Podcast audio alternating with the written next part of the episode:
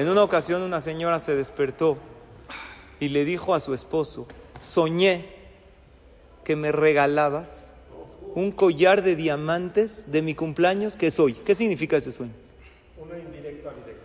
Entonces eh, el esposo le dijo, en la noche vas a ver qué significa. Está bien. Ella está esperando todo el día.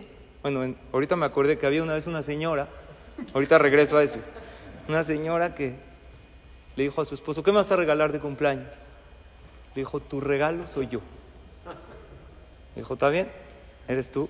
Espero que venga con ticket para hacer la devolución. Pero bueno, esta señora le dijo, ¿qué significa? Le dijo, en la noche vas a ver. Él llega en la noche con un regalo precioso, ella estaba feliz, lo abre, ¿qué era? Un libro de interpretación de sueños.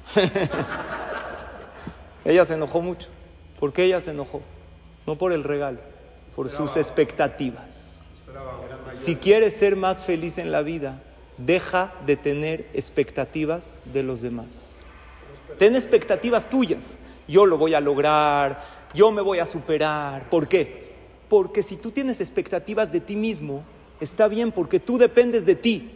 Pero ¿acaso tú tienes el control de los demás? No, ya tengo altas, sé que él va a cambiar, sé que, ¿sabes qué? Deja de tener expectativas de los demás.